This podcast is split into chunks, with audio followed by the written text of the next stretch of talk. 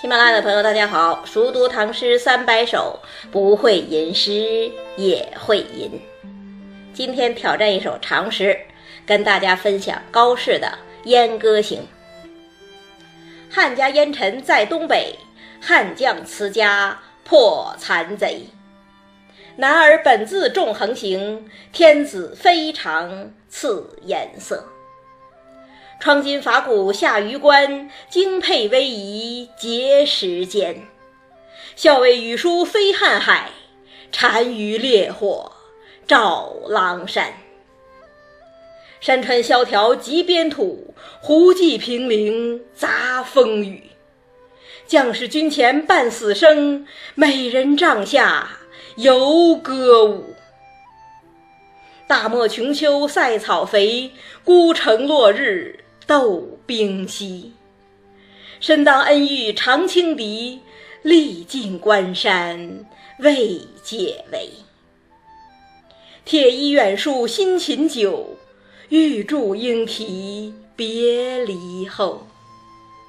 少妇城南欲断肠，征人蓟北空回首。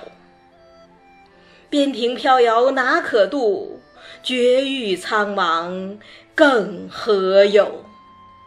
杀气三十坐阵云，寒声一夜传刁斗。相看白刃血纷纷，死节从来岂顾勋？君不见沙场征战苦，至今犹忆李将军。高适和岑参合称高岑，都是唐朝最著名的边塞诗人。区别在哪儿呢？抛开细节不谈，我讲两个意见。第一个，岑参重自然，而高适更重人文；第二个，岑参气盛，而高适思深。为什么这么说呢？看这首《燕歌行》就知道了。《燕歌行》也是一个乐府旧题，原本是曹丕创造的曲调。我们现在熟悉的“秋风萧瑟，天气凉，草木摇落，露为霜”，那就是最早的《燕歌行》，讲思妇的哀怨嘛。此后诗人们也都按照这个路子往下走。但是唐朝人就是唐朝人呐，《燕歌行》到了高适这儿，完全打破了闺怨诗的格局，变成了一首壮怀激烈而又感慨深沉的边塞诗。这首诗很长，一共二十八句。可以分成四个部分来看。第一部分是前八句：“汉家烟尘在东北，汉将辞家破残贼。男儿本自重横行，天子非常赐颜色。窗金伐鼓下榆关，精沛逶迤结时间。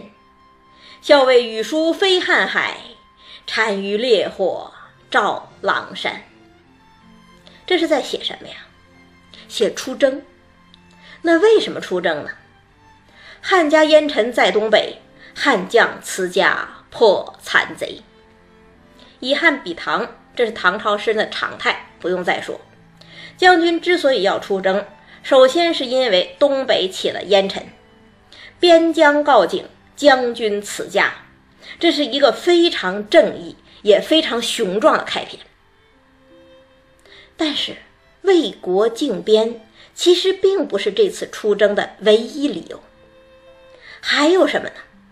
还有下两句：“男儿本自重横行，天子非常赐颜色。”原来呀，将军本来就有强烈的立功之心，而天子又额外的予以鼓励。那这两句诗是褒还是贬呢？非常微妙，一方面将军有求胜之心，皇帝有开边之志，这本来是一件非常昂扬的事情；但是另一方面，中国儒家是有反战的传统了，并不主张打无谓的战争，更不主张过度求战。汉朝的时候，匈奴犯边，大将樊哙在吕后面前夸口说：“臣愿得十万众，横行匈奴众。”季布当时就斥责他，当面欺君，罪当斩首。所以这里头说将军本自重横行，其实蕴含了微妙的讽刺，说他像当年的樊哙那样立功心切、盲目好战，而天子对将军的这种争胜之心，不仅没有警惕、没有戒勉，反而非常赐颜色，对他予以鼓励纵容，显示出天子其实也是好大喜功之人。这就让人隐隐约约地嗅到了一丝不安的气息。但无论如何，将军已经受命出征了，所以接下来两句是讲出征的场面。创金伐鼓下榆关，精沛威仪结石间。所谓窗金，就是敲锣呀，军队敲锣打鼓，直奔榆关，也就是山海关而去。他们的旌旗。就在碣石山间猎猎飘扬。这个行军的场面大不大？非常大，非常招摇。但是和将军金甲夜不脱，半夜军行歌相拨相比呢？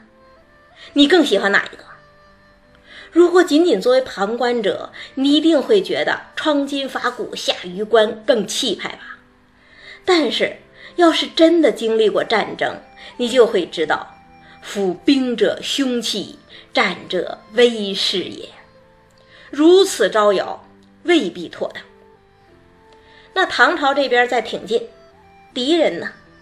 敌人也没闲着呀。下两句：校尉羽书飞瀚海，单于烈火照狼山。羽书相当于我们熟悉的鸡毛信。也就是告急文书。单于本来是匈奴首领的称号，在这儿代指敌军首领；而狼山则是阴山山脉的西段嘛，在这儿就代指边疆战场。那什么是烈火呢？这烈火是不是打猎的篝火呀？不是的呀，这不是打猎的火光。这就是曹操所谓“今至水军八十万众，方与将军会猎于吴”的烈火，说白了就是战火。就在这边将军大摇大摆出征的同时，那边边疆的战火已经点燃，告急的文书纷至沓来。很显然，两支军队即将开战。那么，战争究竟会怎么打呢？看第二部分，还是八句：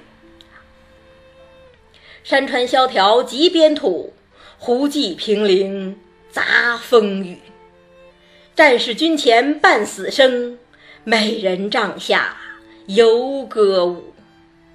大漠穷秋塞草肥，孤城落日斗兵稀。身当恩遇常轻敌，历尽关山未。解围，这八句在讲什么呀？讲兵败被围。可是将军那么自信呢，为什么会战败呢？先看前两句：山川萧条急边土，胡骑凭陵杂风雨。这是在讲自然环境的险恶呀。出征到极北边之地。山川萧条，草木零落，一片肃杀之中，敌军卷地而来，伴随他们的还有狂风暴雨。险恶的环境，不利的天气，已经给了远道而来的战士们当头一棒。更糟糕的还在后头。战士军前半死生，美人帐下游歌舞。面对敌人，战士们白刃相搏，伤亡惨重。这时候，将军在哪里？将军正在远离战场的营帐之中，看着美人儿唱歌跳舞呢。战士军前半死生，美人帐下犹歌舞。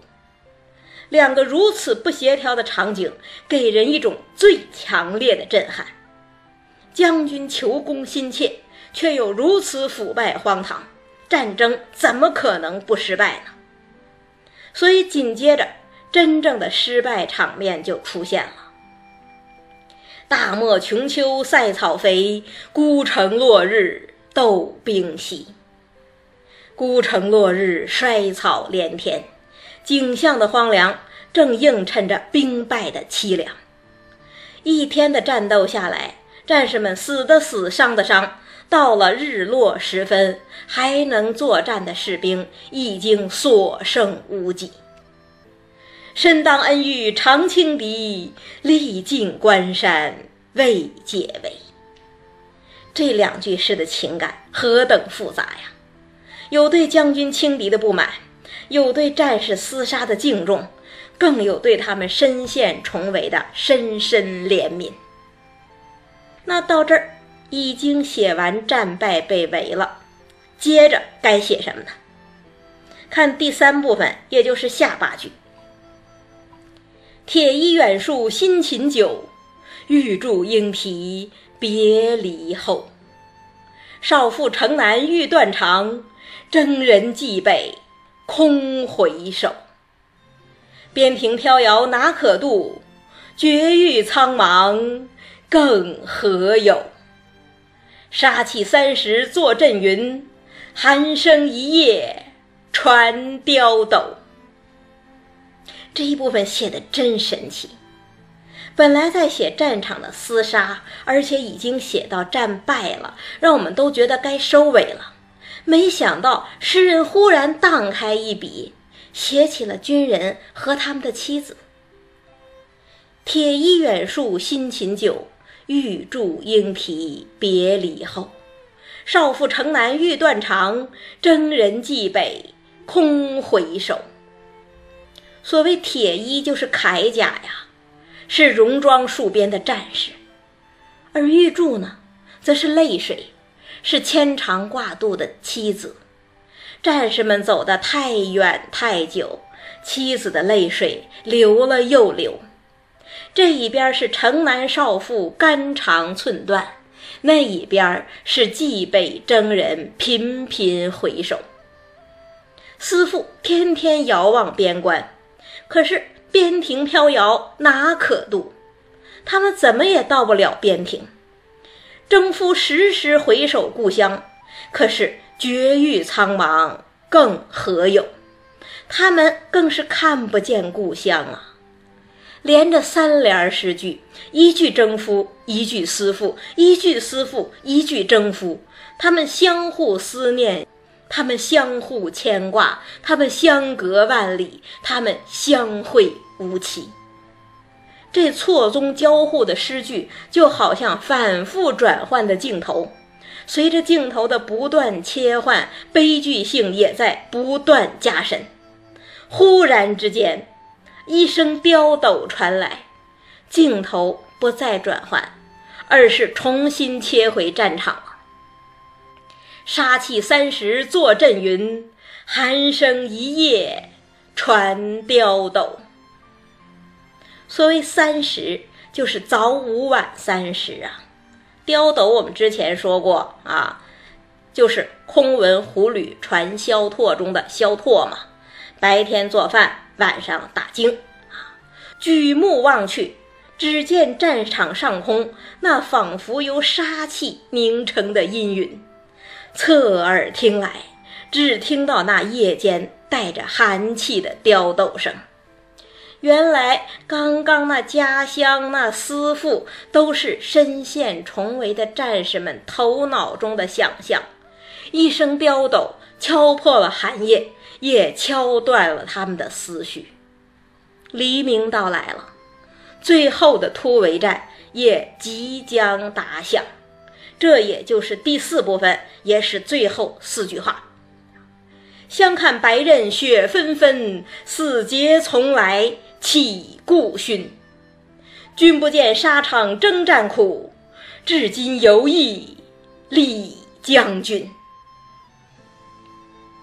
经过一夜，到清晨了，残存的战士们和敌人短兵相接了，白刃挥舞，鲜血纷飞呀！战士们浴血奋战，难道是为了回去得到什么勋赏吗？不是这样的，他们只是尽着军人的本分，以死报国而已。相看白刃雪纷纷，死节从来岂顾勋。这两句诗多么残酷，又多么悲壮啊！战士们的牺牲，恰恰和将军“男儿本自重横行”的冒进，将军美人帐下游歌舞的腐败形成鲜明对照，也催生出了全诗的最后两句：“君不见沙场征战苦，至今犹忆李将军。”李将军是谁呀？李将军是汉朝的飞将军李广啊。要论功业，他不及卫青，不及霍去病。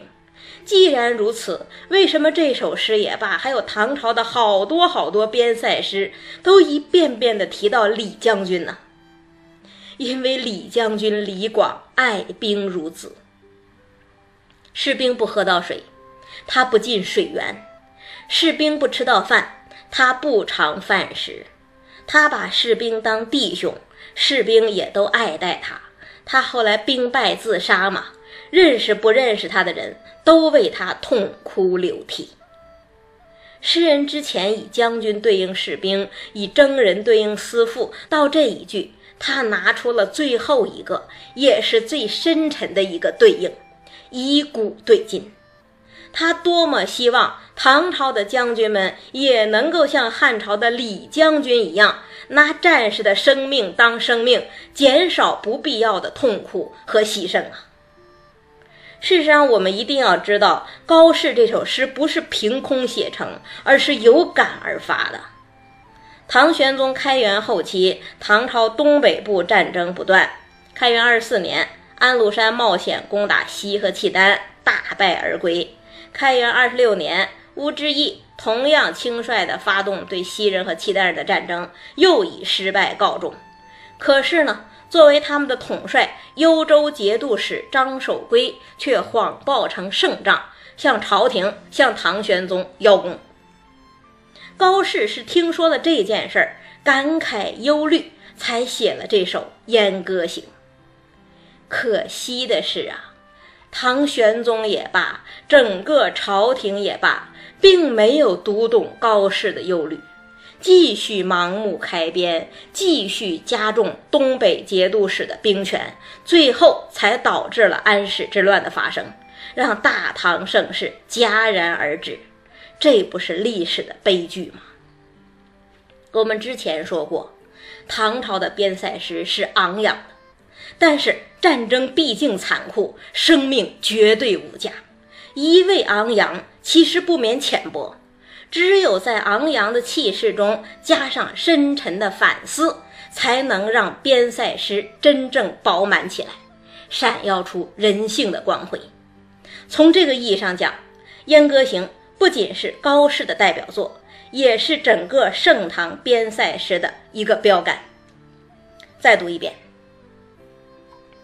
汉家烟尘在东北，汉将辞家破残贼。男儿本自重横行，天子非常赐颜色。窗金伐鼓下榆关，精沛威仪结石间。校尉羽书飞瀚海，单于烈火照狼山。山川萧条极边土。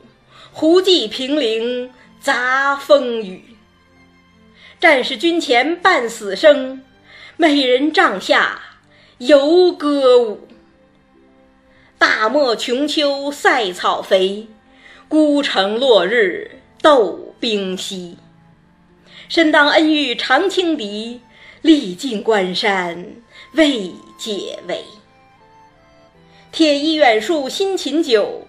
玉柱应啼别离后，少妇城南欲断肠，征人蓟北空回首。边庭飘摇哪可度，绝域苍茫更何有？杀气三十坐阵云，寒声一夜传刁斗。相看白刃雪纷纷，死节从来岂顾勋？君不见沙场征战苦，至今犹忆李将军。八月七号是立秋了，从下一首开始，我们转入秋天的诗。第一首，王维的《山居秋暝》。